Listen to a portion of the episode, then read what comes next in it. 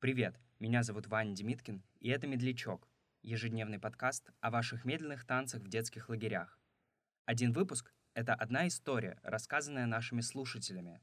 А если и вы хотите поделиться своим опытом, в описании эпизода есть вся необходимая информация. Слушайте «Медлячок» вчера, сегодня и завтра.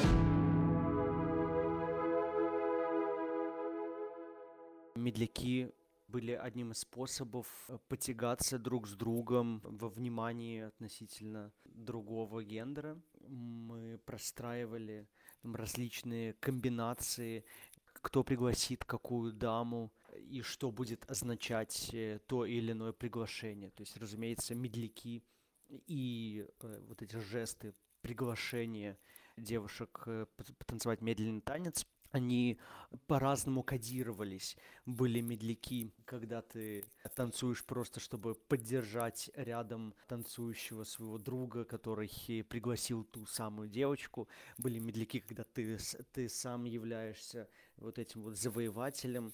Э, были медляки своего рода отмщения, когда ты танцуешь только для того, чтобы вызвать ревность у девочки, э, которая тебе нравится. А, ну, в общем, это, это такой важнейший, важнейший коммуникационный элемент в пространстве дискоммуникации. А я об этом скажу еще немножко, немножко позже.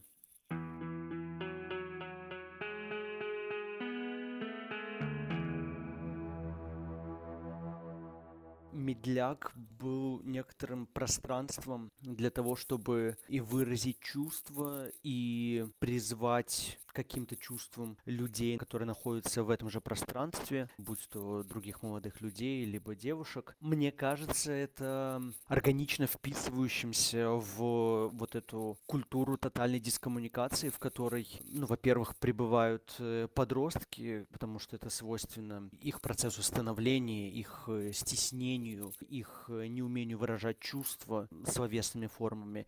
Ну и во-вторых, в принципе, какому-то ну, русскому пространству, где не не очень принято говорить э, словами. Есть этот культ жестов, ну, особенно, конечно, со стороны мужчин. И мы, будучи воспитанными в этой парадигме, вот пользовались э, жестами для того, чтобы заявить о своих намерениях или просто выразить себя. Поэтому мне хочется надеяться, что современных подростков ценность медляков несколько снизится, потому что, ну, очевидно, ценность вербальной коммуникации и заменять ее вот этой символической системой из каких-то ужимок, непонятных телодвижений, кажется немножечко странным и не очень эффективным и не слишком откровенным. А хочется, чтобы танец оставался просто некоторым приятным времяпрепровождением,